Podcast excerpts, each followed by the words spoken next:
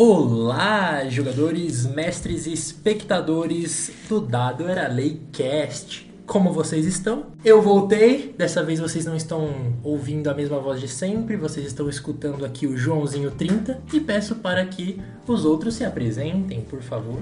Belezinha, fala pessoal, aqui é o Martoni. Como vocês viram dessa vez, o host do dia vai ser o João, né? Vocês vão ver que ele vai movimentar melhor a nossa conversa, vai estar trazendo as, as perguntas e tudo mais. Mas enfim, espero que estejam bem. Fala galera, aqui quem tá falando é o Bruno. Espero que todos tenham uma semana maravilhosa. Ok? Né? Se pronunciou de maneira curta, direta. Que é como é que é na lata, não tem conversa fiada. Enrolação. Não, é também importante falar que dessa vez nós estamos em número menor, né? Não, hoje não está mais é, Gabrielzinho, Kaique, eles não participaram dessa vez, não deu para eles virem. Mas é que também, na verdade, ah, vocês vão ouvir mais nossas vozes. Mas aí a gente fala disso depois. Bom, vamos começar a nossa conversa, o nosso bate-papo. E eu acho que o tema de hoje vai interessar muitas pessoas, né? Nós vamos falar sobre super-heróis, sobre heróis, né? Uma coisa que tá Em alta muito ainda, né? em alta, Sim, tá bem muito alta, né? Tá muito recente, né? Principalmente com, com a alavanca que o próprio cinema deu, né? O cinema Sim. trouxe essas adaptações em quadrinhos, essas adaptações de heróis, né?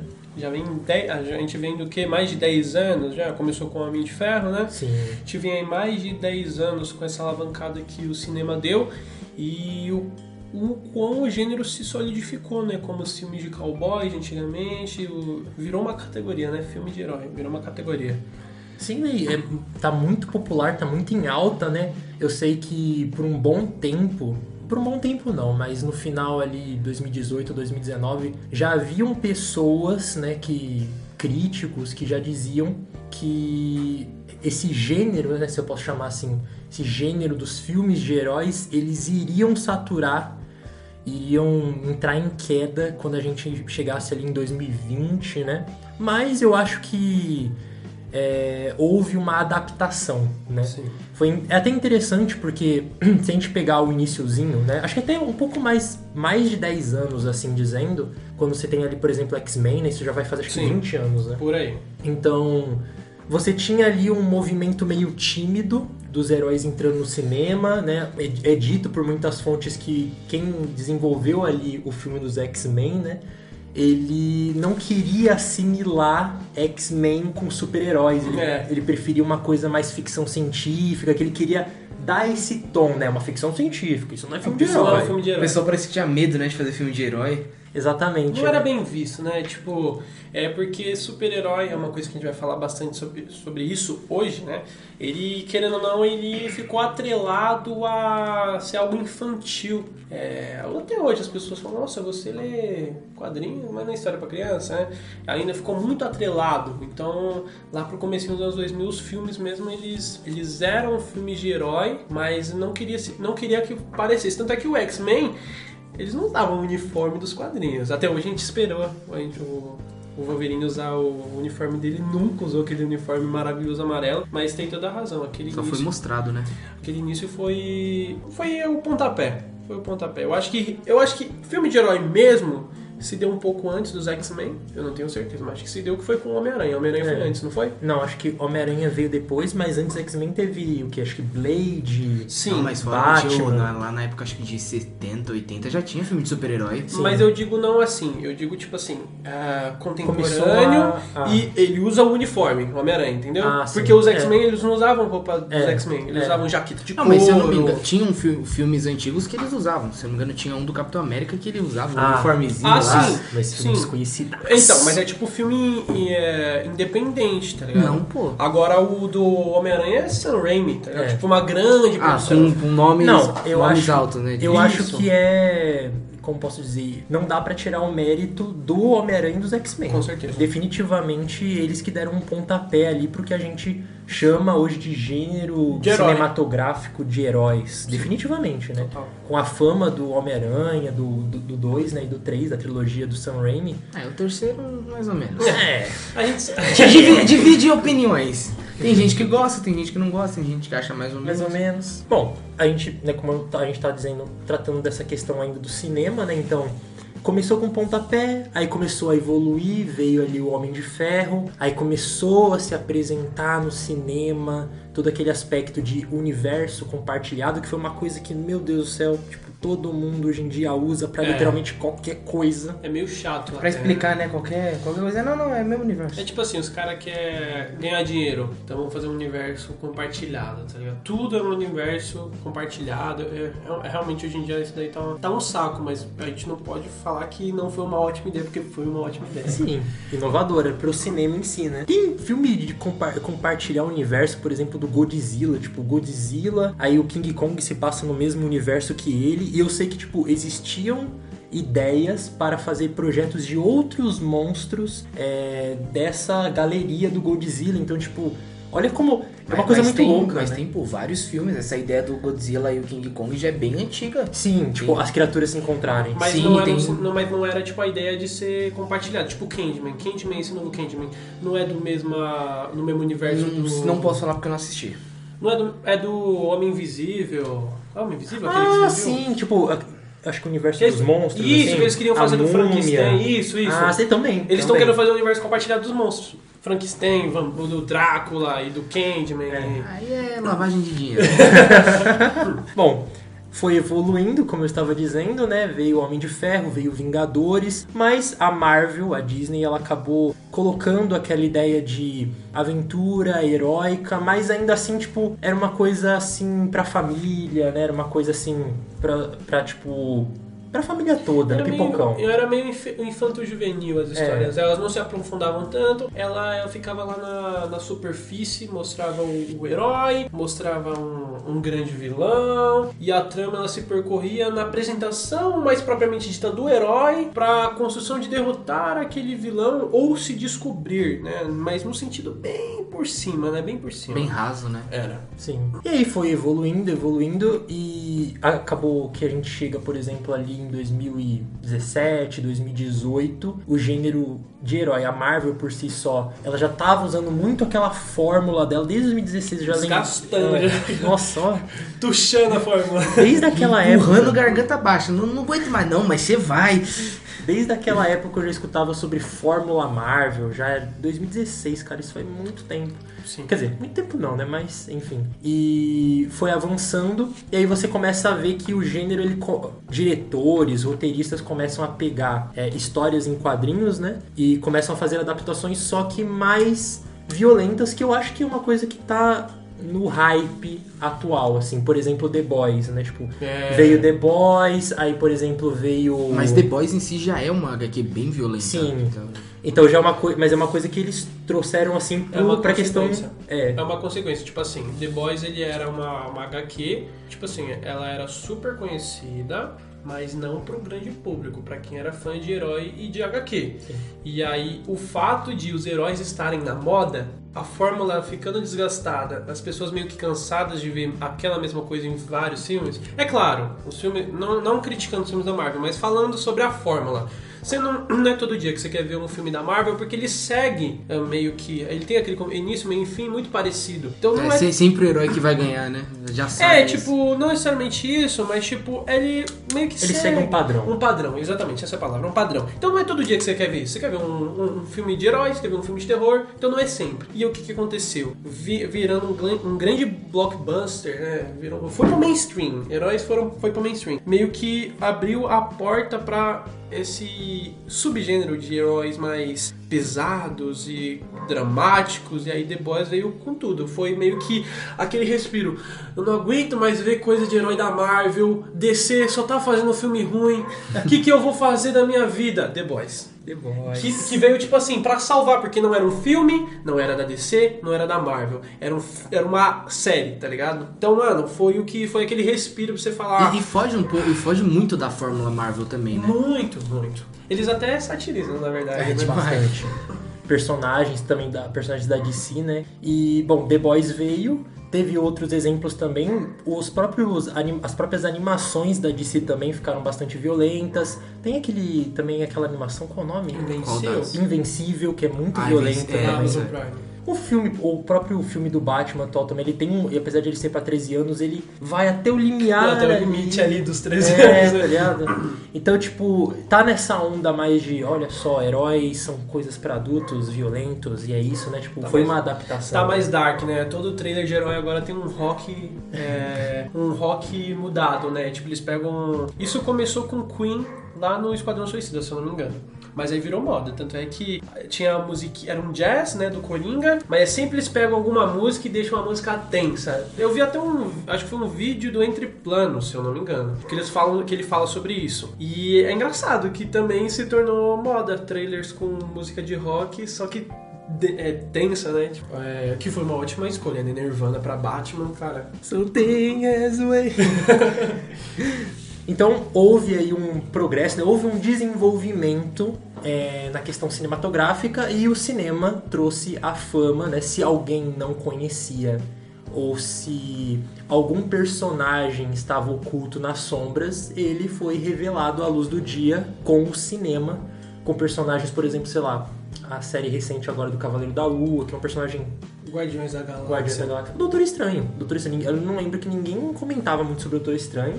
Até 2016, quando o filme lançou. Então, olha como as coisas se conectam, né? A, os esse, esse movimento dos heróis ele é muito forte, principalmente na nossa época. Sim. E a gente veio trazer mais disso pra vocês. E eu acredito que quando a gente fala de heróis, a gente pode também regredir, né? E muito mais assim pro passado. Sim. A gente consegue sair da nossa, como o próprio Martoni falou, né? Contemporaneidade, né? A gente consegue sair do, do contemporâneo, dessa questão do cinema, é, dos filmes, porque a origem mesmo dos heróis, ela vem de um passado, né? A gente pode perceber que é, há muito tempo, há muito, muito, muito, muito tempo, já de lendas, de Mitos. mitos, né? É, já existia uma discussão sobre o herói, o desejo que as pessoas nutrem pelo herói, né? Eu tenho uma frase aqui, na verdade não é uma frase, é um pequeno texto, então vocês aguentem aí Senta que lá o meu monólogo. O monólogo do João. Tem que ter, tem que ter. Se Sei. tem João, tem o cara, monólogo. o cara tem que estar em todas as mídias, o monólogo dele. Bom, a narrativa fantástica, assim como as personificações heróicas e grandiosas que se aventuram por diferentes culturas ao longo do mundo, não se limitam em apenas crenças ou noções pessoais de cada povo sobre as existências divinas ou a origem de tudo, mas reportam também ensinamentos valiosos e retratam a pluralidade de circunstâncias e fatos que, consequentemente, enfrentaremos em algum momento. Pode ser avaliado como uma análise ou uma observação afiada sobre a vida que alguém em algum momento realizou e que se sentiu e que sentiu um estímulo para contar. Porém, usando uma linguagem subjetiva, um subtexto que estaria recoberto por personalidades extravagantes de deuses e criaturas que possuem grande poder. Certo, João? Traduza, pelo amor de Deus. É, acredito que essa parte tá acelerada. Então, como é que a gente vai falar dos heróis, né? O que eu quis dizer com isso tudo? Os heróis, eles não são apenas uma visão necessariamente religiosa de um povo antigo, mas muitas histórias antigas sobre esses mesmos heróis são usados, por exemplo, para contar histórias para fazer referências a obstáculos que nós humanos mesmos né, Passamos. passamos, desejos que nós sentimos. Até inspirações, né? Tipo, antigamente a origem né, do, da palavra herói, vamos dizer assim, geralmente as pessoas falam que começou né, com a mitologia grega, né, com os contos da Odisseia, de Aquiles, Heracles, que é Hércules, né, tipo, eles eram heróis. Mas por que, eles eram heróis? Eram semideuses. Aquilo, herói se traduzia como semideuses. É claro, os anos foram passando, as pessoas começaram a desmantelar esse arquétipo de herói de semideuses para pessoas que faziam atos, né? Tipo, eles é, iam além disso, eles não precisavam do poder, eles iam muito além disso. E como o João falou, tem vários exemplos de que histórias fizeram sentido para a vida de algumas pessoas. É, eu já ouvi também falar, é, ó, claro, não tenho nenhuma comprovação sobre isso, mas eu ouvi falar que, tipo, ah, na Segunda Guerra, os franceses, padroeira deles era Joana d'Arc. Então, Joana d'Arc era uma heroína para os caras. Então, eles pensavam, tipo, o que, que Joana d'Arc faria nesse momento? A, quão guerreira era ela? Aquilo para levar as pessoas. É claro que eu tô falando de guerra, mas o herói não é só isso, né? O herói, ele traz inspiração para outros tipos de coisa. Quando, principalmente quando o herói, ele se torna mais real. Sim. Humanizado. Humanizado. Eu acho que a grande questão, talvez, é, o grande tema dessa, desse momento seja a palavra adaptação.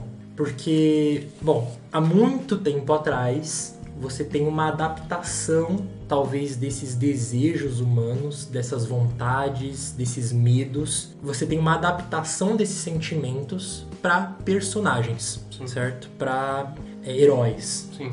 E isso é uma coisa muito interessante porque ela sempre vai de alguma maneira se repetir. Uh, quando isso retrata muito é, também não apenas os sentimentos que, nós, que a gente sente, né, os sentimentos que nós sentimos, os medos, os obstáculos que nós enfrentamos, né? O herói, o, as histórias dos heróis é, não apenas servem para metáforas a isso, mas também pode ser uma metáfora para o ambiente que a gente vive, como o Martoni falou, também da guerra, né?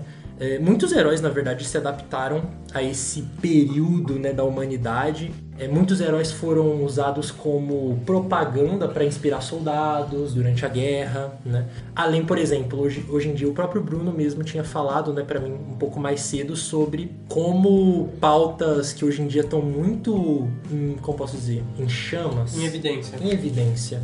Pautas que estão muito em evidência são traduzidos é, para os sim. quadrinhos, é, né? Sim, sim. Caso tipo é, de homofobia, racismo, os caras traz e leva tudo isso pros, pros quadrinhos em si, né? Tanto é que teve aquela polêmica agora no último quadrinho que, que teve do. Acho que dos Jovens Vingadores, não lembro. Que colocaram o casal lá, que é o Hulkling e o filho da Wanda, que eu esqueci o nome do menino. São um casal gays, né? Um casal. E, mano, foi, mano, cancelado. Tinha gente botando fogo. Nossa. Tipo, nossa. O cara comprava os quadrinhos e botava fogo. Só porque tinha uma cena em específico que os dois davam um beijo. Caramba, olha aí.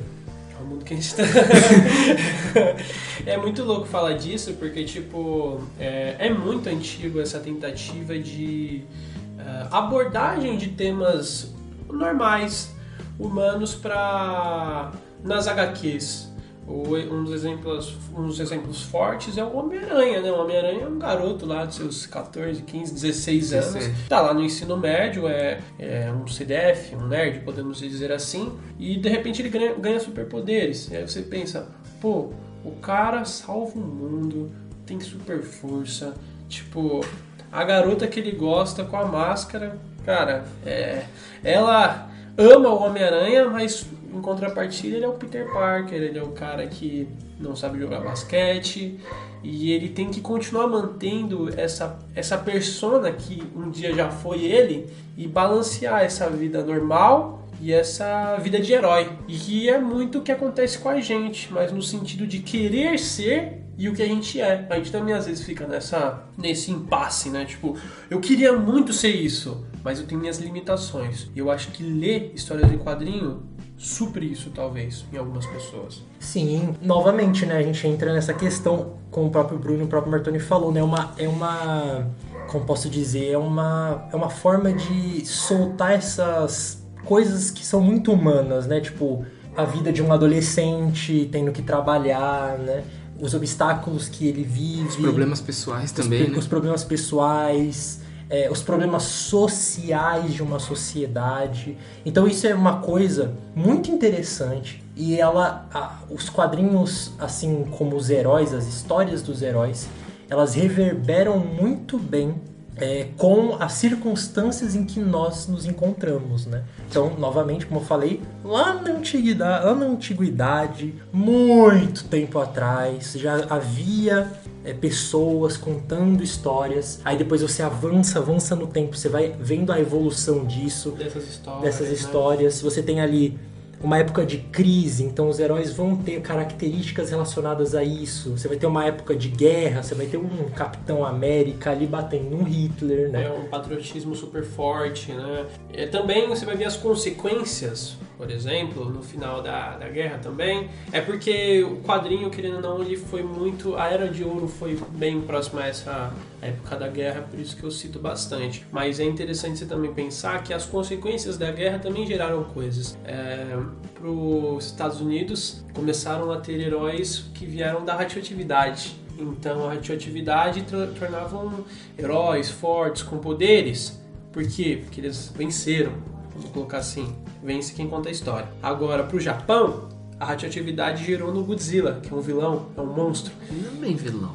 Cara, é um vilão. Ah, o Godzilla não é bem vilão, cara. Criatura. Não, ele não é. O Godzilla ele Ó, não é vilão. Tudo bem, eu não vou nem entrar nesse mérito. mas não é isso que eu tô falando, de ser vilão ou não ser vilão. Mas eu digo de ser um monstro que destrói a cidade. Foi a- a- o reflexo disso. Pro Japão, a radioatividade gerou monstro, gerou uma criatura destrutiva. E para os Estados Unidos gerou heróis fortes. Então você vê que o que acontece na vida real, ela interfere totalmente nos quadrinhos, que é a forma de expressar. É, histórias em quadrinhos, contar história é uma forma de arte também. E ela vai pegar coisas da nossa vivência real, né?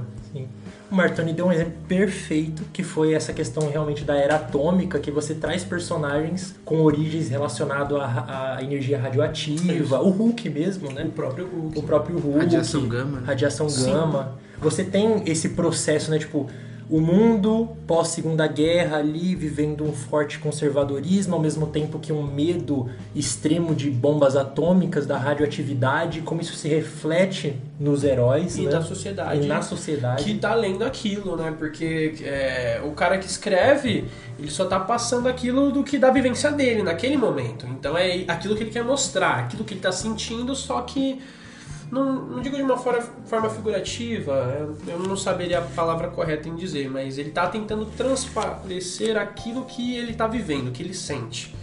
Sim, é uma forma de colocar o coração pra fora, né? É, isso. E aí, né, a- a- essa questão vai evoluindo, vai passando pela era atômica, avança, avança, avança, chega ali nos anos 60, 70, você tem fortes movimentos culturais, né? Então, você vai ter, além de fortes movimentos culturais, você também vai ter ali uma, um movimento meio de desconfiança do Estado, que vai gerar personagens muito violentos, descrédulos, assim, desesperançosos. Sim, geralmente anti-heróis under, underground, né? Total. E, né, E foi, e foi seguindo, né? Tipo, depois disso veio os X-Men também, que já foi um quadrinho mais. que tentou ser mais inclusivo. Lá você tinha diversos personagens que eram adolescentes também, porque querendo ou não, adolescente é o. No, naquele momento é é a galera que mais sente as consequências que rolando da sociedade, né? É, pelo menos não, não, não que eles mais sentem, mas eles sentem que eles mais sentem, é isso que eu quero dizer. Pra eles é mais difícil. E os X-Men você vê lá um russo, você vê ah, um cara que é, tá, fica cego. Então, tipo, você tem de tudo nos X-Men. Tem um, um cara mais cheinho, um cara mais magro, é, tem tudo, tudo pra incluir. E você vê que eles são heróis, mas eles não se sentem heróis, a sociedade não vê eles como heróis. Tem aquele porque- preconceito, né? porque o Capitão América ele é herói, mas o Wolverine não é herói, ele é um mutante. Entendeu? Então, tipo, você consegue ver essa. Que nesse momento você começa a ver que as histórias de herói elas estão tomando um rumo diferente. Não é mais preto no branco. Você vai vendo aquela zona cinza já começando a aparecer. E certos assuntos serem mais. Sensíveis, né? Os assuntos mais Assuntos sensíveis. sensíveis sendo trazidos pra contar a história. querendo ou não, os X-Men é, é o racismo. É, Fala sobre. Total, total, porque é, você- eles não lutam só por contra vilões, eles lutam contra não só com outros mutantes. Ah, o gênio do crime, não. Eles lutam contra uma sociedade que quer que eles morram, né? Tipo, eles querem a cura dos mutantes. Que assim tá errado, né? Eles nasceram, um- nasceram errado, com defeito. Exa- exato, exatamente, exatamente. Sim. E realmente, como o Martoni né, e o Bruno tinham falado, traz essa zona cinza, essa dualidade mesmo, até com a evolução. Passa-se os anos 60, passam-se os anos 70, você vai chegando nos anos 80, você vai chegando próximo ao Watchmen, que é, tipo, muito zona cinza, assim, né? Tipo, É. você tem personagens Mudança que são drástica, né? É. Do que era. Heróis, mas que, de certa maneira, são bem corrompidos, assim, são... Digamos os heróis mais hum- humanos, podendo assim dizer. Sim, É, Que é o que seria, tipo, um humano normal ganhasse poder. Tipo, um humano vida real ganhasse superpoder. É, Ele não ia ser um Superman da vida, não. um cara mais ferrado da Sim, cabeça, é. né? Tipo, ele, vai- ele sente o mundo Porque querendo ou não, é um, pu- é um puta peso, é uma puta responsabilidade. Total. Porque é aquilo, você, pô, você tá lá combatendo o crime e você não conseguiu salvar uma pessoa. Você- Mano, você vai descarregar aquilo pro resto da sua vida. Sim, sim. E vem coisas na, na cabeça que é tipo. É, aquilo, aquilo que a gente sempre, sempre faz escolher, aquela, aquela alegoria do trilho, né? Que tipo, tem um trem desgovernado, aí tem um trilho que tem cinco pessoas e tem um trilho que tem uma pessoa. E aí, você vai salvar uma, você vai salvar cinco. O herói, querendo ou não, ele meio que vive isso. Às vezes ele vai ter que tomar esse tipo de, de decisão. O, o, o Superman, ele escuta todo o chamado de socorro pelo mundo inteiro. Só que ele só tá lá em Metrópole. Então, tipo, você tem que, você tem que parar pra pensar que de noite ele talvez escuta grito de socorro, tá ligado? Então, é, é isso que você que começa a ser trazido, é isso que começam a contar. Não é mais ah, o herói, o forte, ah, legal, ser herói. Começa a mostrar também a angústia, né? Tipo, o que ele sente. E aí vem personagens como o Batman, que é o, aquele cara que tem dinheiro, é rico, é, ele não tem superpoderes, mas ele vê o pior de Gotham. Ele vê o pior de Gotham e ele luta contra aquilo.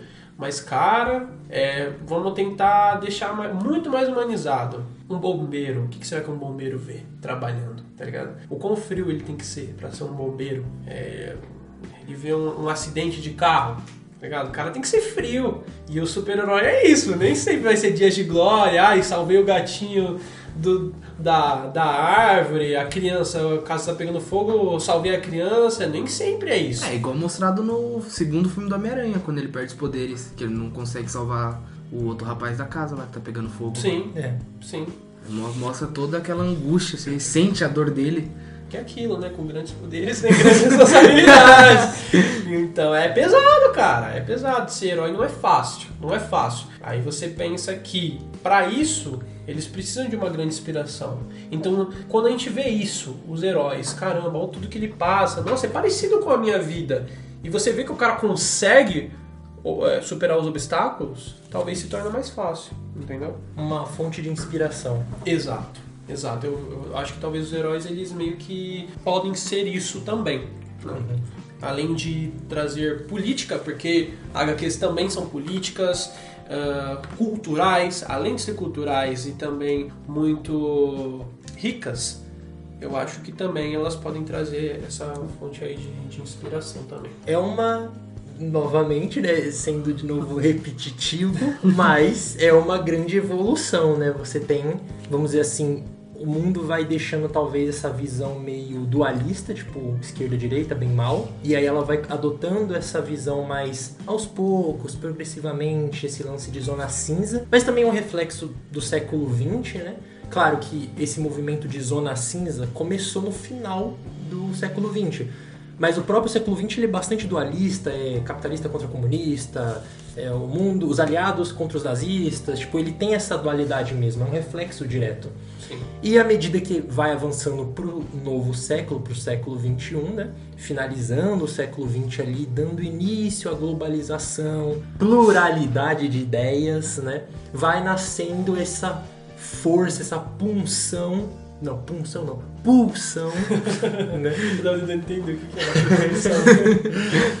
essa pulsão por mostrar os diferentes lados, mostrar as diferentes características, mostrar como um, um personagem, uma pessoa, ela pode ser é, muito degradável, mas ao mesmo tempo pode ser muito digna também. Sim. Né? E isso vai avançando, isso se mistura com movimentos sociais, isso mistura com dúvidas que a sociedade tem, o tempo vai passando, né, voltando novamente à questão que a gente tinha citado do Bruno, né? Tipo, vem os movimentos sociais, questão de homossexualidade, Ideologia de gênero. ideologia de gênero, tipo, isso vai sendo colocado em pauta, vai entrando, né? Esse- a questão do movimento negro, né? Tipo, vai entrando com muito mais força. Nos anos 70 e 80 principalmente, depois né, do, de todos os discursos né, do Martin Luther King, eu vi até, pra gente conversar sobre isso, eu fui dar uma olhadinha novamente em algumas pesquisas e tinha gente que fazia até simbologias que, tipo, vai, nas, em algumas histórias, parecia muito que o Magneto, o Magneto antes de se tornar vilão, ele era muito mal com o X, ele era mais agressivo no seu discurso, e o professor Xavier era muito mais como o Martin Luther King, né? Tipo, da parada na paz, entendeu? Então, tipo, você vê que até né, algumas histórias, se você for olhar com esse tipo de olhar, esse olhar político, você consegue trazer simbologias, alegorias, metáforas de situações e pessoas reais, né? Sim.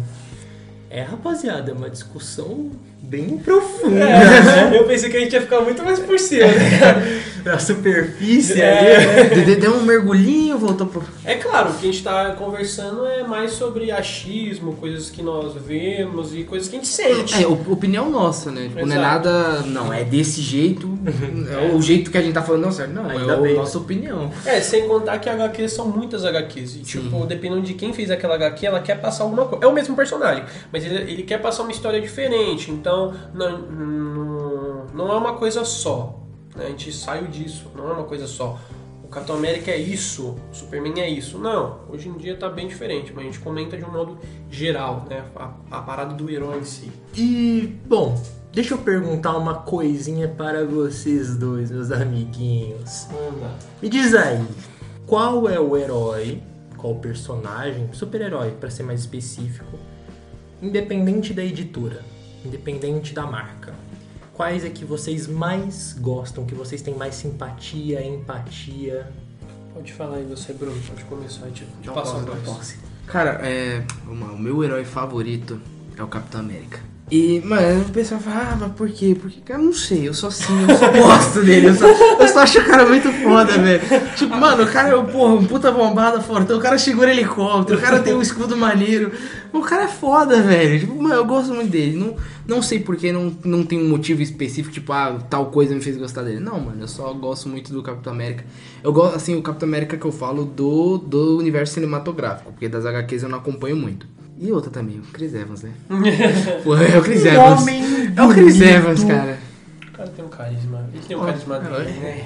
Ele, Mas- ele com aquela barba. O que, que diferencia, tipo, vai, o Capitão América vai do, do Thor?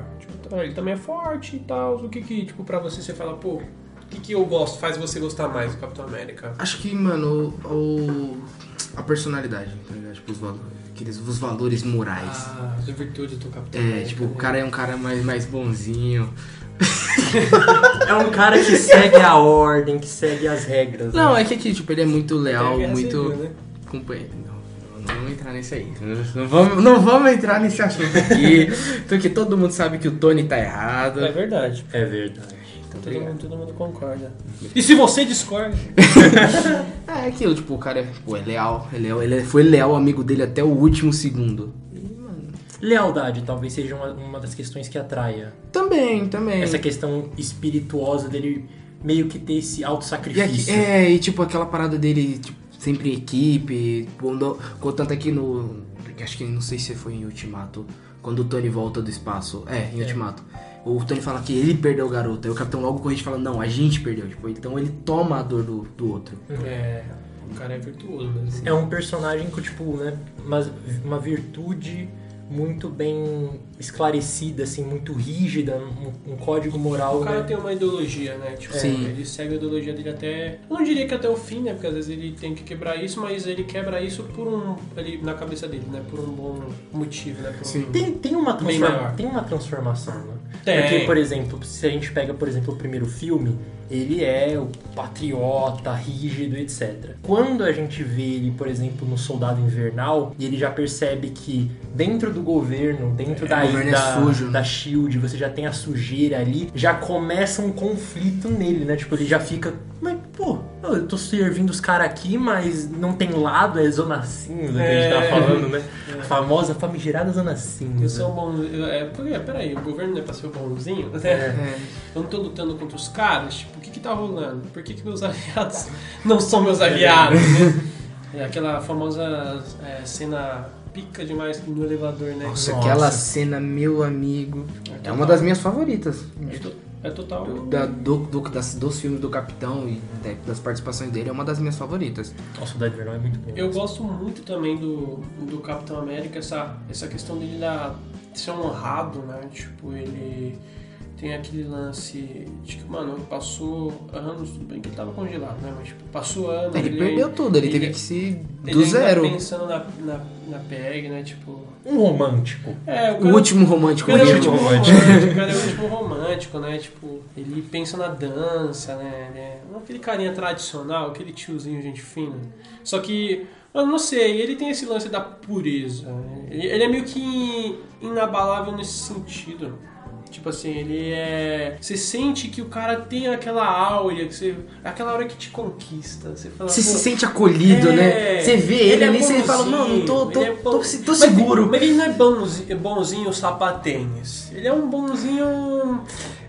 Não sei, cara. Ele, ele tem aquele negocinho cativante. Você fala, cara, eu me sinto seguro com esse cara. Entendeu? Ele, ele, ele traz aquele negócio de bom moço, mas ele, ele, na hora que tem que fazer as coisas, ele faz. O cara é um bom líder também, cara. O Capitão América ele é, um, é um ótimo personagem. Mas. Não é o meu favorito no momento, já foi um dia. Meu personagem favorito aí, meu super-herói favorito é o Batman. Eu gosto muito do Batman Gosta de bater em pobre, né? que bate em pobres, humilha pobres. Não, brincadeira. Eu do Batman porque, cara, o Batman, ele, pra começar, não tem poderes. E esse lance dele não ter poderes e ainda assim fazer coisas que super-heróis fazem, Tipo, tancar o Superman. tipo tancar o Não é Superman, qualquer um. É, é um exemplo disso, mas é porque ele não usa a força bruta. Ele é um cara inteligente. E o roteiro também ajuda. Bruno, você cala a boca. É, Cala a boca. Separa, separa. Tá? Ele não ganharia do Superman se não tivesse aquela ajuda de roteiro, né? Não vamos entrar nesse, não vamos entrar nesse assunto. Taca a kryptonita no nariz desse cara.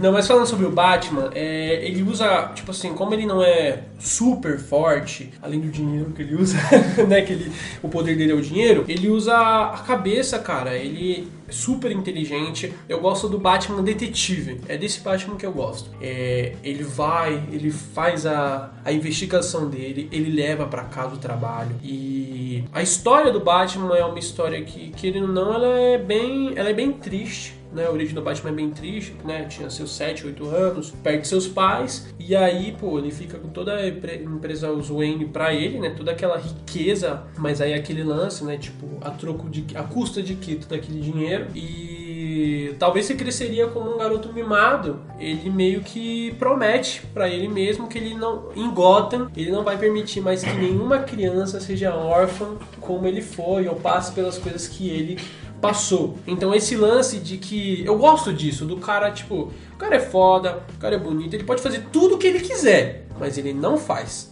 Ele vai lá, veste a roupa de morcegão de noite, fica em cima do- dos prédios e, mano, vai atrás de bandido. O cara podia estar lá de boa, pegando toda a, a, a riqueza dele. Ele é. Qual que é uma palavra? Ele é herdeiro. O cara é herdeiro. Tipo assim, o cara podia fazer o que ele quisesse. E não, ele vai lá. Ele ficou anos, né? Quase uma década treinando. O cara. Eu gosto disso. Ele treinou todas as lutas. Ele tem, estudou outras línguas. Tipo assim, ele foi atrás de estudo, atrás de, tipo, algo pra se tornar completo. Ele realmente quer se tornar um herói. E você consegue notar a diferença do Batman pro Bruce Wayne. Inclusive foi uma coisa que nós gostamos muito. É, Eu acredito que eu posso falar por eles também porque a gente teve essa conversa. É, muitos do Bruce Wayne desse filme, de agora, você consegue notar Esse eu não bastante. ainda. Você não assistiu? Ainda não. Mas Mas- pode falar, não, eu não ligo não. O, eu e o João, a gente teve essa conversa antes. E, tipo, eu, eu gostei muito dessa diferença que deu do Batman pro Bruce Wayne. Você consegue notar quem é o Batman e quem é o Bruce Wayne. Você vê que ele, como Batman, ele é mais imponente, é, é, ele chega de um jeito diferente. Como o Bruce Wayne, você vê que em alguns quadrinhos e nos filmes, que, que era o filme do, do Christopher Nolan, No- do Christopher Nolan. Você vê que ele é um cara mais carismático, meio canastrão, né? Pô, essa, esse restaurante é meu, tá ligado? Ele tem esse lance da soberba. E o Batman você vê que não. E tem outros Batman que é aquele Batman mais depressivo. Então eu, eu, gosto de ver essa diferença dele como Bruce Wayne e dele como Batman. E, cara, além do, do, do Bat-Cinto, as coisas que ele faz, o Batarang, cara, ele tem mil, mano, mil e umas ferramentas para tipo, mano, é, é muito bom. Eu gosto muito do Batman e eu, eu acho que o Batman, ele tem os melhores vilões, mais bem construídos, na minha opinião, o Batman tem os melhores vilões e isso torna histórias mais interessantes, porque eu acho que não se faz histórias só com bons heróis, eu acho que também se faz com bom, bons vilão, vilões, né? E Gotham traz isso, né? Gotham ela traz aquela coisa do, do da velha cidade, aquela parada mais gótica, ela é moderna e o Batman tá ali como meio que com uma sombra. Ele é, um, ele é além daquele ele é um símbolo. Aquela frase do bate-sinal é sensacional. O bate-sinal não é só para mostrar pro, pro Batman que a treta tá rolando. É pra mostrar que os caras, que o Batman vai vir, tá ligado? Então, tipo assim, independente de onde você esteja em Gotham, você vê o bate-sinal, você, mano, você vai se esconder. Então, cara, é isso. O cara, ele, ele não é só a força, é o que ele representa, ele é o medo. As pessoas não, não é só ter medo de tomar um pau pro Batman, a, a presença dele, ele pode estar em qualquer lugar. Esse lance dele poder, ele é a sombra, é, é Dark Knight, né? O Cavaleiro das Trevas. Ele pode estar em qualquer lugar. Então, isso do Batman, de ele não precisar necessariamente fazer alguma coisa para ser aquele aquela é, aquela figura é, intimidadora me faz gostar muito do Batman. Muito muito muito mesmo. Dos filmes qual que é o seu preferido? Eu gostava muito do do Bale? do Bale mas após assistir acho que eu assisti o filme acho que foi duas vezes eu assisti o filme do novo Batman. Eu gostei mais do, do Robert Pattinson. Ele tá sendo meu favorito por motivos que eu não vou falar por causa de spoiler, mas eu acho que é mais no sentido de justamente aquilo que eu falei um pouquinho antes. Conseguir ver esse, esse Bruce Wayne diferente e principalmente por ser mais real. Tem cenas ali que você fala, uma pessoa não conseguiria fazer isso, e no filme ele realmente não consegue, exatamente daquele jeito que a gente imaginava. Então, é dos filmes eu gostei mais desse novo Batman. Para mim foi sensacional trazer essa, esse detetive. É isso que eu gosto. Do Batman, eu gosto dos Batmans detetives que eles é, apresentam muito bem nas animações. Eu acho que Batman, os Batmans perfeitos assim estão nas animações e agora no novo filme aí, que foi para mim sensacional. Cara, que chuva de comentários, né? O menino se empolgou ali. É, falei, falei bastante. Acho que 10 minutos é só meu, né? Bom, o meu personagem favorito, né, se chama Sentinela Áureo. Caraca, mano, esse daí foi indie. eu, eu, nunca ouvi falar desse caba. Não, eu tava achando que não, é o Hulk, ou sei lá, o Homem de Ferro. Não, o maluco soltou. É o Namur. não, é brincadeira. O meu personagem favorito é o Batman, Também. mas o Martoni roubou, falou, mal, falou muito, eu, né? Você já pensava que eu falava um pouquinho menos, cara. Não, mas ele avisou. Você avisou? Ele avisou, é, ele avisou. É, se ele, se ele... Não, bota aqui, ó. Não, bota cara, na mesa agora. É um ladrão de, de ideias, cara. Desculpa, família. Não, brincadeira. Mas realmente o, o Batman também é um dos meus personagens favoritos. É, eu gosto muito da questão dele, prim, primordialmente, primeiramente, eu gosto dele sozinho. Eu tenho essa opção. Não, não sou muito fã dele com a Liga da Justiça. Não gosto muito dele em aventuras espaciais e tal. Eu acho ele um personagem interessante solo, sozinho, resolvendo problemas mais humanos, tipo corrupção. Na própria cidade, né? Na própria cidade. Isso é uma das coisas que mais me atrai no Batman, assim esse lado de detetive dele para mim é um charme, tipo, num nível assim, dessa questão de ele ser um cara que ele a questão de detetive já é uma coisa que me atrai muito. Detetives, histórias de investigação, onde você tem aqueles caras geniais, tipo Sherlock Holmes, já é uma coisa que me atrai muito. Tipo, o cara, ele, ele consegue enxergar no ambiente, nas pessoas, ele consegue desvendar coisas que os outros não conseguem enxergar. O novo filme do Batman traz isso, né? Outros filmes do Batman não trouxeram. Você tem mais Batmans porrada, né, tecnologia, e, etc. Acho que do Tim Burton talvez ele tentou, né, mas ele ficou muito por cima, né? Sim. Então é a evolução do Batman no cinema, né? Você tem lá nos anos 80, que é um Batman mais assim fantasioso, mais surreal, né? Caricato. Caricato, né? São personagens mais onde a personalidade deles, os desejos deles é tipo uma coisa muito mais para fora, né? Tipo, é, um, ser um personagem personagem ele tem algum tipo de obsessão, ele vai ser extremamente obsessivo, né? Ele é muito caricato. Não é uma das minhas versões favoritas, mas assisti muito quando era criança. Depois veio o Christopher, o Christopher Nolan, que trouxe realismo, muito, muito realismo. Ele queria ser realista em todos os níveis, né? E para mim ele conseguiu com muito sucesso trazer isso. O Bruce Wayne, né, o Martoni já falou, mas o Bruce Wayne dele tem esse lance carismático, o Batman dele, né, ele tem essa dualidade. Eu vou usar eu vou usar o, o, Bruce Wayne como um disfarce, como um cara alegre, né? Para poder ocultar esse lado mais sombrio. Mais sombrio né? Né?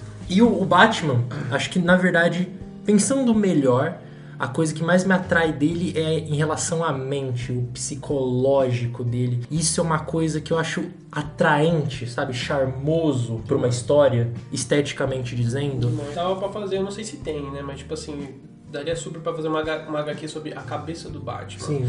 Nos jogos eles exploram isso né, no Dark Knight. É, aquele lance que o Coringa morreu Porra, dá pra você Nossa, sim. Você, você vê como ele lida com a perda do Coringa, né? Tipo, a psicologia do Batman é, é sensacional. É sensacional. E os vilões dele refletem muito isso, né?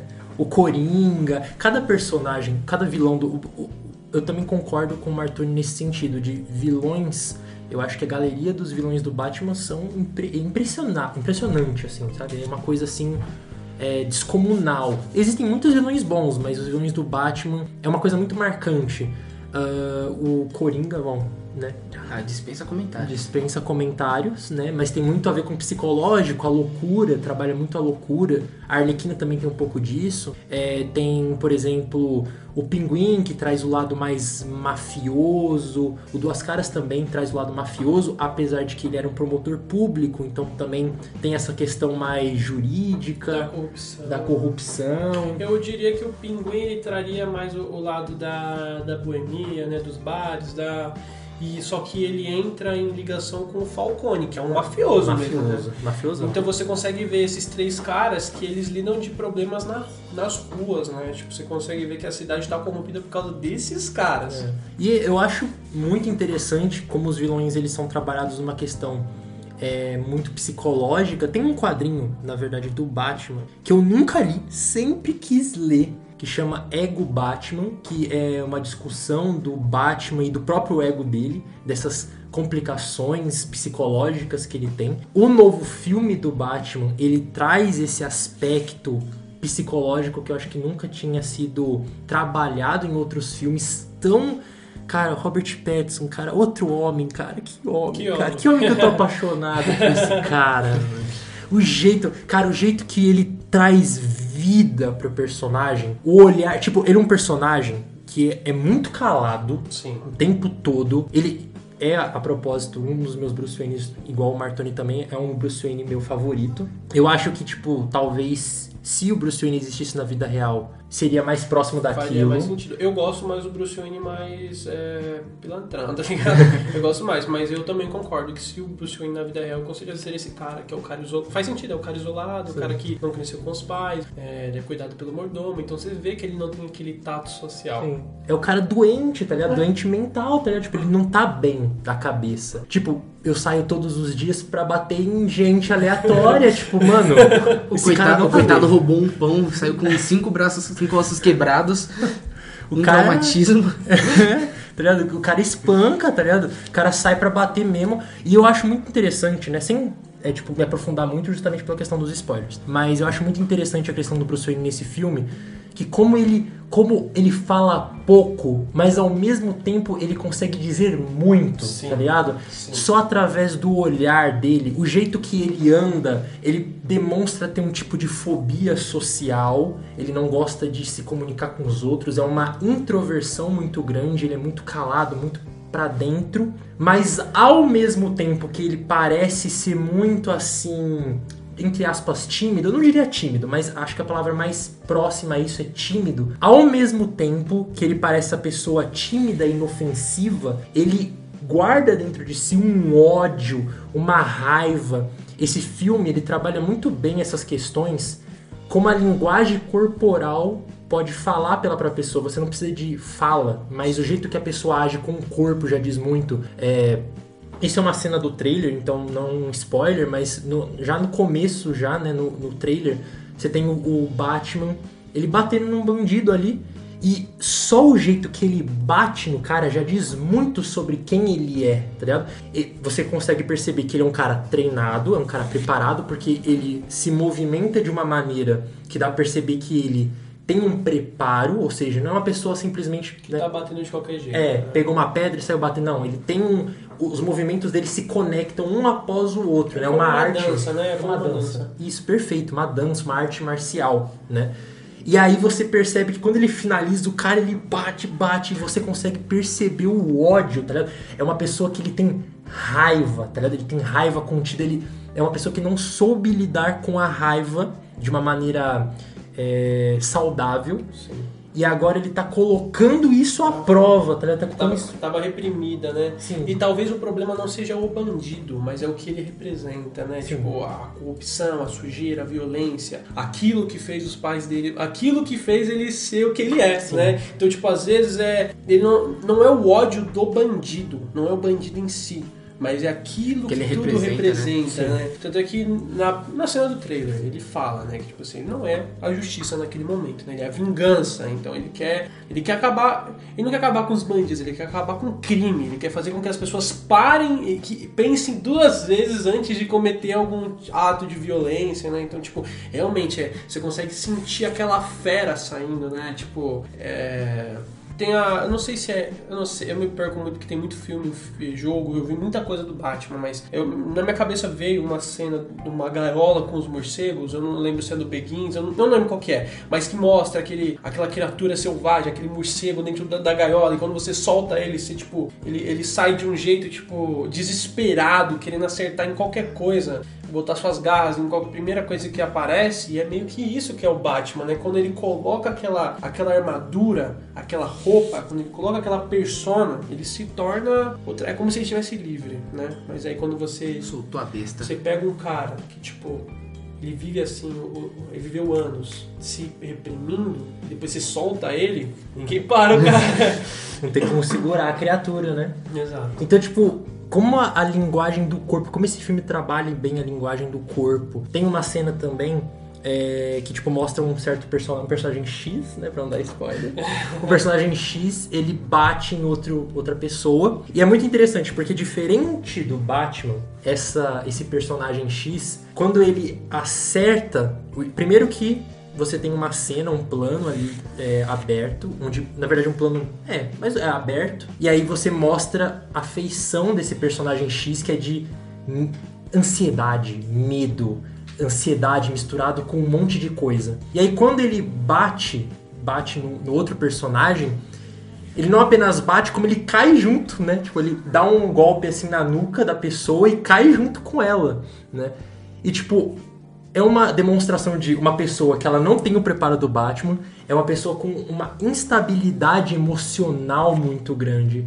Então é uma instabilidade emocional, é uma pessoa descontrolada emocionalmente, ela não tem controle, diferente do Batman que tem um- uma inflexibilidade, tem uma densidade, um controle muito grande, e esse outro, esse personagem X, ele não tem e ele não fala nada. Você consegue perceber isso através do jeito que ele se move. Então, o Batman, cara, esse filme, tipo, o jeito que o Robert Pattinson ele traz pro personagem sem falar nada, cara.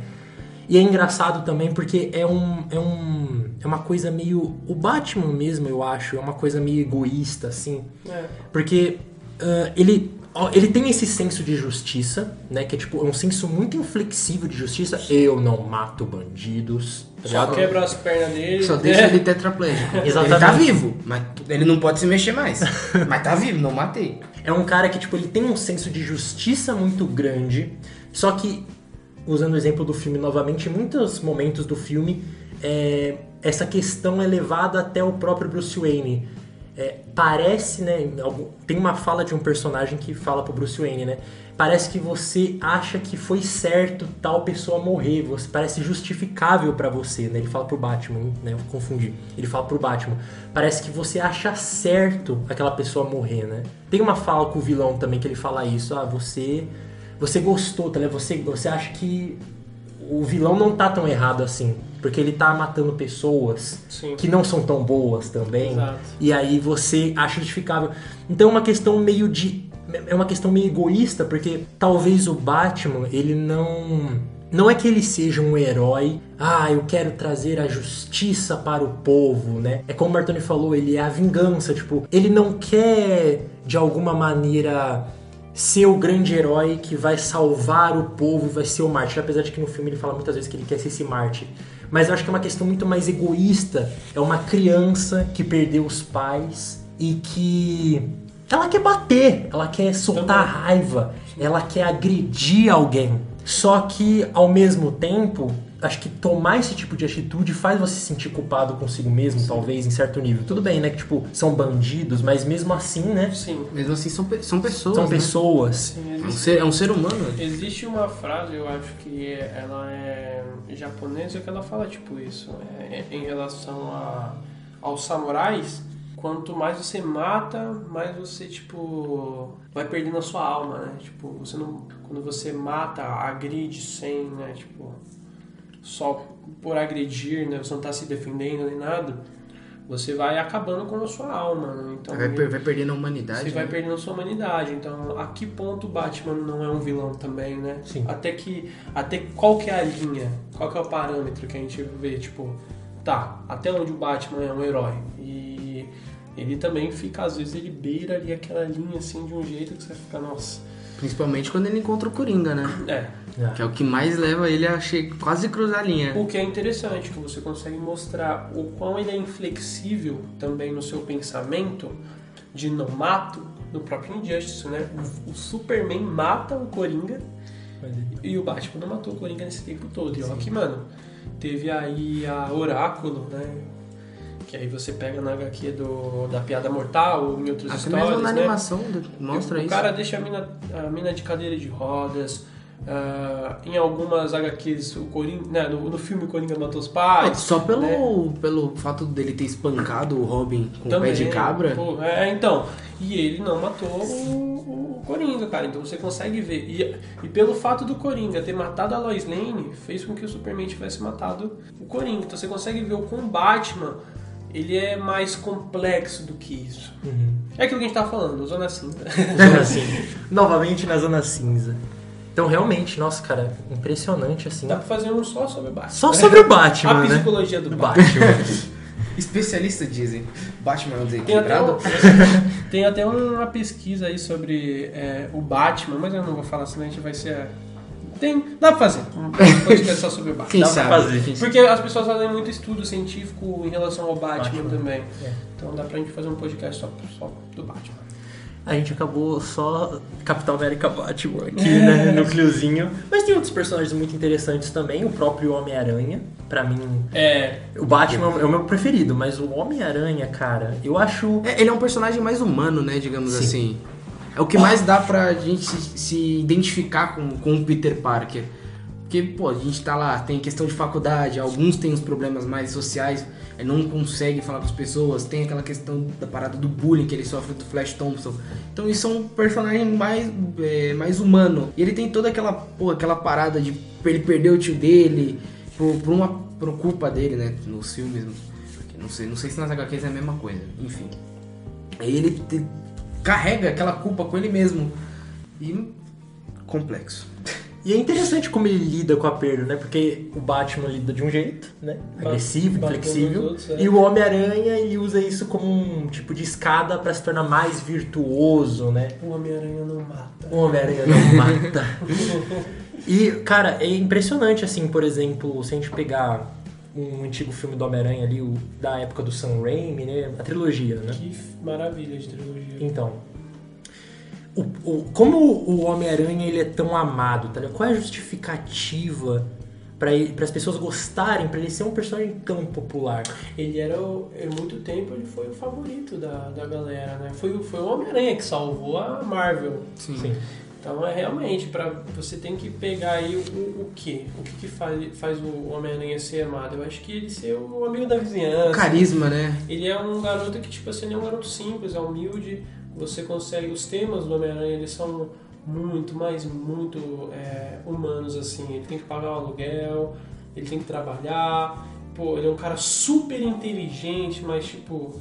Uh, não dá para só faculdade, ele também tem que pagar as contas. A tia May, que é uma senhorinha que, tipo assim, ela precisa de ajuda, ela também tá com pouca grana, tem que ficar penhorando as coisas dela, então, tipo, e, e, e quando ele é Homem-Aranha, é, tipo, as fotos, ele tem que tirar as fotos do Homem-Aranha, ele faz todo o trabalho. Então eu acho que essa questão dele mesmo, ser um garoto, né? Tipo, nos filmes, né? Tipo, ah, ele, aquele cena do trem, né? Tipo, ah, ele tem a idade do meu filho.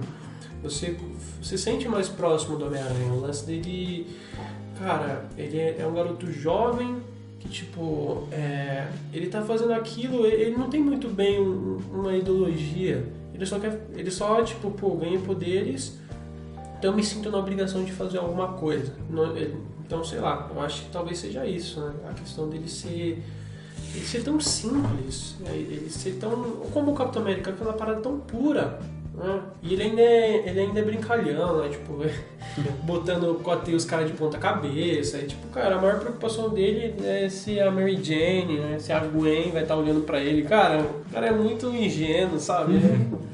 É, eu acho que talvez seja isso. E é, é, é, impressionante essa questão, porque se a gente pensar, a maior parte dos heróis são assim, mas o Homem-Aranha, ele é um, se você for para pensar mesmo, ele é um personagem meio ridículo, tipo, ok, ele ganhou poder com uma aranha radioativa, o nome dele é tipo Homem-Aranha. Se você realmente parar para pensar no nome de cada herói, tipo, Homem-Morcego, Mulher Maravilha, é uma coisa muito ridícula. Mas eu acho que realmente essa questão do cotidiano que o Bruno e o Martoni estavam falando, tipo, essa questão de trazer coisas muito reais, que novamente a gente remonta ao início da nossa conversa, Sim. né? Sobre como o herói pode ser um reflexo do que as pessoas estão vivendo, que elas estão sentindo. O primeiro filme do Homem-Aranha, eu acho que isso é uma das coisas que torna o Homem-Aranha muito popular, na minha opinião. É, o primeiro filme, vou dar um exemplo, o primeiro filme do Homem-Aranha lá do Sam Raimi. É muito interessante como ele brinca, ele faz um equilíbrio entre desejos que nós temos como Sim. pessoas e ao mesmo tempo ele consegue refletir como é, o dia a dia amargo de uma pessoa, né? É. Por exemplo, o Peter, ele toma uma picada. E aí, quando ele toma uma picada, né, no filme pelo menos, ele acorda no dia seguinte fortão. Isso já mexe muito com o nosso desejo, porque, mano, por exemplo, se você quer de alguma maneira é, trabalhar o seu corpo, fazer uma academia, tipo, você tem que fazer um esforço, você tem que ir todos os dias Vai lá, anos, você tem que comer, tá ligado? Uma dieta, né? Agora imagina, é, é justamente essa proposta que o Homem-Aranha faz. Imagina de um dia pro outro você acordar, nossa senhora, era só corpo perfeito Não, que eu sempre e, queria. Isso com 17 anos, tipo assim, quando seus hormônios estão na flor da pele, tá ligado? Então, como ele brinca com os nossos desejos, tipo, como seria se de um dia pro outro. Eu acordasse fortão. É, é. fortão. Como de um dia pro outro eu me tornasse um herói, né? Tipo, eu me tornasse uma pessoa que tem força para defender as pessoas que eu gosto. Ele brinca com essas questões, ao mesmo tempo que ele reflete, como o Martoni falou, né? Coisas muito cotidianas. Então, ele consegue mostrar coisas que nós sentimos empatia, chegar atrasado no emprego, é, ser rejeitado por alguém amorosamente, não conseguir entregar o trabalho do colégio, da escola. Ele retrata essas coisas, você se sentir de alguma maneira, em algum momento, todo mundo já sentiu em algum momento em uma situação desfavorável, em uma situação em que ela se sentiu oprimida, que ela sentiu que não tinha o controle das coisas. E o Homem-Aranha ele tem muito disso. Isso, isso gera empatia na gente, porque a gente já sentiu esses sentimentos. Sim, o Homem-Aranha é o herói que mais sofreu, eu acho, assim, nas HQs. O cara sofreu muito, já perdeu. O cara perdeu todas as namoradas dele. O cara perdeu muita gente, cara. E ele só se ferra. O Homem-Aranha só. só se ferra, assim. É, é, muito louco como o cara. E aí ele continua. E diferente desses personagens que eles continuam imbatíveis, o Batman ele fica imbatível. O Homem-Aranha não, ele sofre, ele, ele quer largar o uniforme, ele quer esquecer, né? É, até mostrado no Aranha Verso lá o, Sim. o outro Peter Parker que perdeu tudo e abandonou a vida de Homem-Aranha. Tio é, então, tipo, várias vezes o Homem-Aranha quis parar de ser Homem-Aranha e querer só ser o Peter Parker, só ser normal. Então, eu acho que isso talvez seja o que é interessante nele, ele não é imbatível. Como nós não somos. Quantas vezes a gente não pensou em desistir ou desistiu de algo que não, não fazia a gente bem, né? Então, eu acho que isso também é interessante nele. O segundo filme mesmo, né, quando ele tem meio que uma, entre aspas, síndrome de burnout, assim, que ele começa a pifar, né? É. Ele tá tendo tanta pressão do trabalho, da vida pessoal, que ele começa a falhar, tipo, a teia não sai mais, né? É uma coisa muito própria, acho que, do filme, acho que isso não foi adaptado de um quadrinho, foi uma ideia muito do próprio diretor, do próprio roteirista, né? De, da questão. Primeiro que as teias dele já eram orgânicas, já eram do corpo. Sim. Né? Não era uma coisa artificial como normalmente é nos quadrinhos. E acho que eles conseguiram somar muito da ideia do que é o Homem-Aranha. Desse cara que sofre, desse cara que, tipo, apanha, mas que ele inspira muito pela questão de ele sempre continuar em frente. Ele é o cara que se levanta, tá ligado? Ele é o cara que ele cai, mas ele cai sorrindo, levanta sorrindo, tá ligado? Tipo, ele vai se erguer. E, né, tipo, por exemplo, novamente, essa questão. Acho que o Homem-Aranha, ele é o equilíbrio perfeito entre é, a realidade, que nós todos já sentimos, tristeza, sofrimento, mas ao mesmo tempo brincar com os nossos desejos, no exemplo do filme, né, que ele fica forte, ele vai pra escola, Luta contra o Flash. é, o cara que batia nele, ele foi lá e tipo bate no cara, tá ligado? Tipo, nossa, o Impressiona a Mary Jane. Impressiona a Mary Jane segurando ela enquanto segurava a comida caindo, tipo, mano, literalmente em pouco tempo ele fez literalmente aquilo que Ele sentia vontade, né? é, Aquilo que muitas vezes na hora que a gente admite fica aí eu pensando, cara. Quando você vai tomar um banho, você fala assim, mano, você começa a imaginar você brigando na rua, É. você ganhando. Tipo, eu ganho. É aí. Quem nunca Tipo, você lutando contra cinco ali, É, ganha. você indo dormir, você pensando, né? Como é que seria isso? Aí você vai imaginando, você se dando super bem, tá ligado? Você pensando num novo dia. É. Cara, é, eu acho que é total, faz sentido. Essas, esses devaneios que a gente tem, esses anseios, né? Tipo, total, total. E ele faz isso num dia, né? Num dia que ele descobre, opa! Em pouco tempo, né? Tipo, não, não precisa esperar o tempo, não precisa esperar amadurecer nada. Tipo, eu estou fazendo isso agora, como talvez muitas coisas que a gente gostaria também, reflete muito na gente. Muitas coisas que a gente gostaria de fazer agora, pra agora. Eu queria ser isso agora, eu queria fazer isso agora, eu queria, né, movimentar minha vida agora. Agora. Mas muitas vezes a gente não consegue, né? É por isso que eu digo que o Homem-Aranha, pra mim, eu acho que ele é o equilíbrio perfeito, por isso que ele gera tanta empatia, por isso que é um personagem tão amado até hoje, tipo, existe há muito tempo. E até hoje ele é muito famoso, não tem ninguém que não conheça ele. Sem contar que por ele ter essa. essa. essa parada mais pura, assim, ele chama muito a atenção também das crianças, né? Tipo. É, eu era uma criança que gostava do Batman, mas é por referência das animações, da Liga da Justiça, né? O que passava no SBT, né? Isso, eu gostava bastante desse Batman, né? Eu tinha brinquedo do Batman. Mas é, o Homem-Aranha em si, ele chama muita atenção. Aquela cor vermelha daquela roupa, o Vermelho jeito que e ele azul, é. né? Ele é um adolescente, então, tipo assim, ele é mais próximo, é mais fácil de uma criança gostar. As crianças não. Pô, as histórias, tem histórias que é muito pesada pra uma criança, tipo, querer se interessar realmente. Então, tipo, eu acho que ele chega mais fácil pras crianças também, o Homem-Aranha. Sim, Ele é mais bem receptivo. sim. E, claro, a gente tá usando o exemplo de três, heró- três personagens, né? Mas tem muitos outros, tipo, sei lá, Demolidor, que ele tem essa questão das ruas, ele tem essa questão também de vingança. Não vingança, mas ele tem essa questão também meio Batman, assim, de querer lutar, de querer enfrentar. Você tem outros personagens. O Superman também, o Superman, ele tem, tipo, uma questão é que o Superman ele vem de uma origem muito moralista e etc, né? Mas ele já foi trabalhado de uma maneira que existe uma desconstrução dele, né? Tipo, as responsabilidades, o que que eu faço quando você tem tantos poderes que eu posso ser Sim, literalmente o, rei do o mundo. dele é o contrário, né? Tipo, ele não tem que lutar para ter, é lutar para não ter os poderes, né? Tipo, ele, como eu falei lá no início, ele escuta pedido de socorro o tempo todo, ele tem uma super força, super velocidade, mas ele permanece ali em Metrópolis, né? Então, tipo, ele é, ele é, é esse lance, ele, eu acho que ele se sacrifica muito. né? Ele tem que se sacrificar muito. Saber que não dá. Mesmo ele sendo um homem Não consegue salvar todo o mundo. homem, né? Tipo, ele ser o, o homem mais, sei lá, não, não é mais forte, porque mais forte é uma coisa tão pequena perto do que ele é, tipo, o homem invencível, vamos falar assim. O super-homem, o que ele é. E ele tem que sacrificar bastante, então é verdade. Cada herói tem meio que o seu lance. É que como a gente tava conversando, falando dos nossos, das nossas experiências, a gente vai trazer o que a gente mais Gosta. gosta, né? É o que tá mais presente na nossa vida. Mas esse papo, tipo, dá pra abrir pra muito mais. Tá, muito tem mais. vários outros heróis com ideologias pô, gigantescas. Até, tem até alguns vilões, querendo ou não, tem uma Também. ideologia que se você parar pra pensar, o plano é bom, mas a execução é errada. Igual no filme do Aquaman. Pô, os cara, o cara tava poluindo o mar, zoando tudo. O cara queria fazer o quê? Botar de volta no- nos caras. Tipo, pô, vocês estão enchendo o oceano de poluição, de sujeira. Merda é essa, toma de volta.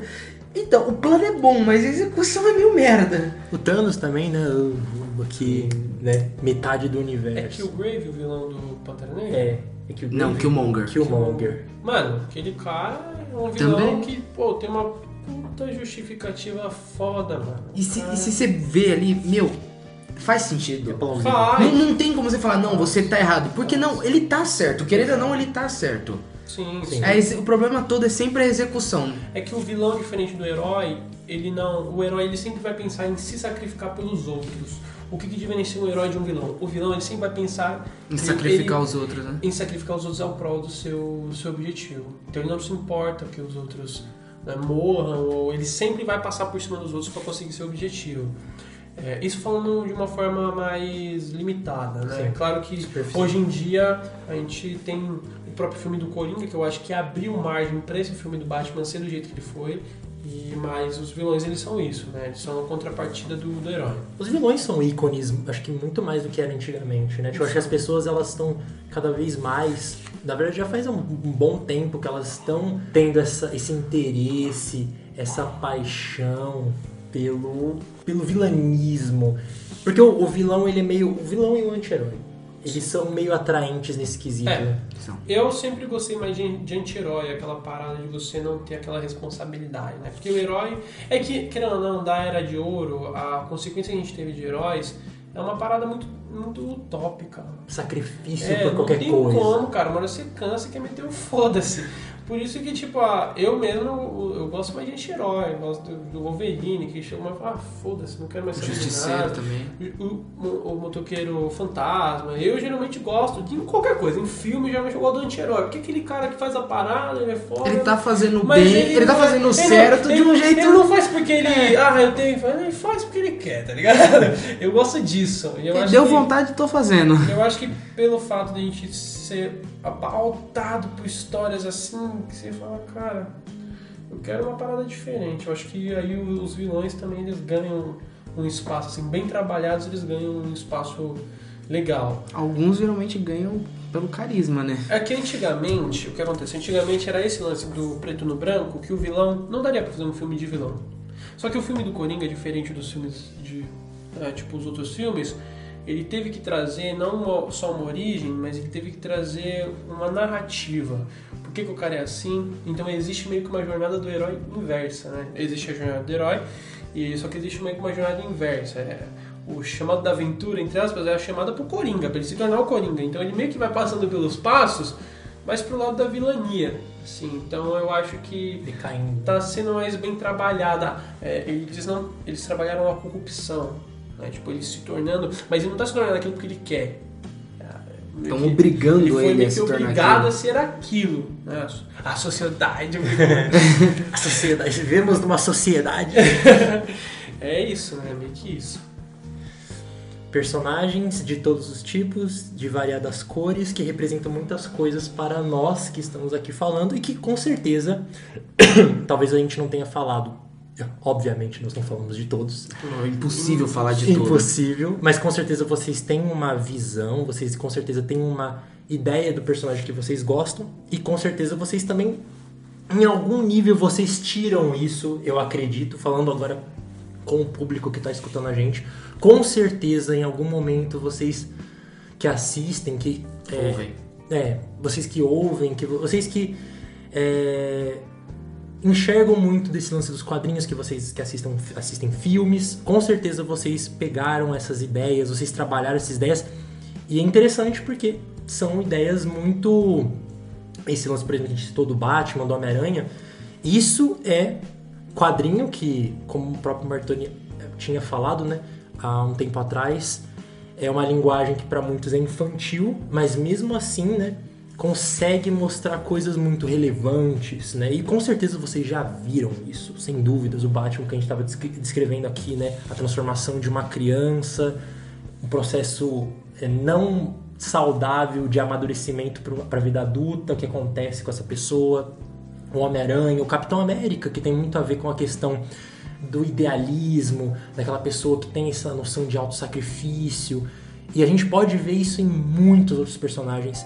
E muitas outras histórias, tipo histórias diversas. A gente nem falou, por exemplo, né? A gente nem se aprofundou nos X-Men, porque só os X-Men tipo já tem toda a questão de cultura. Nossa, total. Eu acho que dá pra gente fazer um podcast só do- dos Os X-Men. X-Men, do Batman também, igual vocês falaram. É que, tipo assim, o- os X-Men, eles trazem aquela parada cultural, a parada do preconceito, é, dá pra tra- é, levar muita analogia do que, que eles trazem na história, que dá pra puxar para pro mundo real, assim, o X-Men, ele trata de um, de um lance, assim, de cidadania, cara, sensacional. Ele realmente é um, é um quadrinho que, tipo, eu li apenas um quadrinho dos X-Men, mas muito tempo atrás eu, eu era é, eu acho que acredito que todos nós antigamente tinham, mas essa fome por super-heróis hoje em dia menos, eu, eu digo por mim mesmo, né? Hoje em dia eu tenho menos essa fome de ver, assistir e tudo mais. Eu tô, até que tô um pouco afastado desse tema já há algum tempo. Mas o X-Men, do que eu me lembro, cara, é realmente muito inclusivo, muito inclusivo. Não é aquele lance forçado, sabe? É realmente eles trazem assuntos sérios, mas de uma maneira sutil, né? Tem histórias pesadas também, é claro, mas é, eles são próprio, é uma, um quadrinho propriamente dito assim. Ele, essa é a ideia dele, é, essa é a parada dos X-Men. Não é, não é um, uma consequência da história. Aquilo é a história. Eles são perseguidos, né? Sim, a metáfora que os X-Men, né, o X-Men faz, eles conseguem traduzir muito nas próprias histórias, em títulos, em personagens, eles conseguem traduzir muito questões sociais, de debate social, que vem crescendo durante muito tempo, né? Vem crescendo desde de grandes movimentos culturais dos anos 60, dos anos 70, e que estão muito fortes hoje em dia, com muito movimento. Eu acho que talvez os X-Men. Talvez já houve a compra da Disney pela Fox, né? Então, provavelmente os X-Men vão retornar agora num universo muito maior, com muitos mais personagens, né? Digo assim, X-Men com Homem-Aranha, X-Men com Vingadores, né? Então eu acho que talvez quando eles chegarem, porque até agora, mas quando, ele, quando os X-Men chegarem novamente, eu acho que talvez vai ser uma coisa. Se eles trabalharem de uma maneira boa, de uma maneira bem construída, eu acho que vai ter um grande impacto, porque é realmente, eu acho que a nossa era é a era dos grandes movimentos sociais, assim, tipo, já, claro, houve momentos na história que tiveram grandes é, movimentos é, sociais, né, e culturais, mas hoje em dia tem esse, acho que até por conta da globalização, da internet, que você consegue se comunicar muito, espalhar informação, acho que movimento social, debates sociais, debates culturais estão mais fervorosos do que nunca. E acho que X-Men traduz muito bem questões de movimento social e etc, né? É, essa voz, né? A voz, né, tipo, que precisa ser falado de algum, em algum É. momento. É necessário, né? Sim. Não sei vocês, o que vocês acham. É, A gente já falou bastante, gente. Já estão com do- ouvi- dor no ouvido já. Deve estar pensando, ei, falação nos meus ouvidos. Tá falando de X-Men Batman. Que Os que é caras isso? só falaram- não falaram do meu Thor, mano. Os caras não lêem os Os caras não quadrinhos. tá falando do, do, do Tony Stark, não falou do meu Robert Downey Jr. Esse Homem de Ferro, cara, eu não vou nem falar nada, cara. Não, melhor nem falar não. Deixa pra lá. Bom, eu acho, não sei aqui os meus companheiros, acho que a gente já falou bastante. Concordo, concordo. Hoje a gente falou, viu? Falando, É porque estamos só em três, mano. Aí A é. gente se empolgou demais até É na porque, parte é porque é um assunto que, tipo, a gente tem uma familiaridade melhor e a gente gosta. Então a gente acaba se empolgando e falando um pouco além. É. Então, acho que vocês estão um pouco cansados, né? E no- minha voz, minha voz já tá assim, ó. Tem, tem mais um último monólogo? Hum, eu acho que dessa vez, né? Senão o pessoal do RPG vai bater em mim, Vão, cara. vão sair os O pessoal tá assim, ó, pra me bater por causa dos monólogos, mas eles sabem que o monólogo, cara, é inspirador. Então, bom, foi, foi isso, né, por hoje. Espero que vocês tenham gostado. Espero que talvez quem não tinha essa visão dos heróis consiga enxergar um pouco dessa complexidade. Porque, não vamos mentir, foi realmente criado para crianças, mas eu acho que ele já evoluiu, já tá em um estado avançado já, já faz debates sociais e culturais, como eu já cansei de falar novamente, já estão cansados de ouvir eu falando disso, mas isso se traduz. E eu acho que é importante as pessoas enxergarem isso nos quadrinhos, porque acho que às vezes talvez tenham pessoas que é, é, Passa leem. batido, né? Passa batido. O tema passa batido. O que, o que está em debate, o subtexto da história, né? Porque além de dois caras estarem se batendo, existe um subtexto ali, né? Tipo, existe uma ideia por trás daquilo, como tem o cinema e etc. Então eu acho que é importante, talvez, trazer isso para vocês enxergarem melhor como é que o, o existe realmente inspiração. Né? Os autores que escrevem essas histórias, existe inspiração neles e eles tentam levar isso para vocês. E eu acho que, tipo assim, é válido esse debate sobre quadrinhos. Eu acho que, tipo assim, é meio bobo até a gente. É até burro a gente meio que desvalorizar esses debates que são feitos no campo dos quadrinhos. Porque é, uma, é um tipo de linguagem que pode ser muito complexa, muito filosófica, muito densa, mas esses caras conseguem traduzir isso. É Deixar qual... de um jeito mais fácil de ser compreendido, né? É, qualquer, é como qualquer outra arte. É como a música, é como o cinema, é como tudo, tudo, tudo, tudo, tudo. É arte, cara. E arte existe expressão. Como um quadrinho é uma arte de contar histórias com figuras, é, você consegue trazer um pouco mais da expressão, da movimentação e da própria história, né? Então eu acho que a gente tem que valorizar sim, porque história em quadrinho também é arte. Coisa de herói não é só tipo um cara com uma cueca e capa e ah, vou bater no, no vilão. Não. É muito mais que isso, pessoal. Por mais que seja um pouco ridículo. É, mas. Não negue suas origens. então, Martoni? Acho que é isso, pessoal. É como o João falou. Eu espero que quem não tinha essa visão sobre super-heróis, eu acho que para os jovens está um pouco meio batido, né? Tipo, nossa, aí Acabou que... ficou muito saturado, né? Por causa da Marvel no cinema. Sim, mas eu digo no sentido de. Eu acho que as pessoas hoje em dia, pelo menos o pessoal mais novo, já não tem mais essa visão preconceituosa em relação aos quadrinhos, né? Então, se você tinha, pelo menos repense um pouquinho mais sobre as histórias. Se desconstrua. É, se desconstrua com a gente. Eu espero que vocês tenham curtido essa, esse papo, esses fatos que nós trouxemos, essas, querendo ou não, a gente conversa, mas a gente traz questionamentos também. Aqui a gente não tá para responder, na verdade, não somos grandes pensadores, muito pelo contrário, a gente só tá batendo um papo. Nem somos especialistas no é, assunto. Bem, bem longe disso, mas a gente gosta de trazer questionamentos para as pessoas repensarem algumas coisas, né? Então eu espero que a gente trouxe pelo menos uma fagulhazinha disso, de tipo, pensar que com arte a gente pode fazer milhões de coisas, né? Brunão? Cara, tranquilo. Hoje, hoje, hoje, hoje ele tá um homem de poucas palavras. Bom, é isso, pessoal. Espero que vocês tenham curtido, né? Fiquem esperando aí por próximos capítulos desse grande livro que é o Dado Era Lei. E, claro, como sempre, não deixe de rolar os dados. Um abraço, pessoal. Um abraço e boa semana.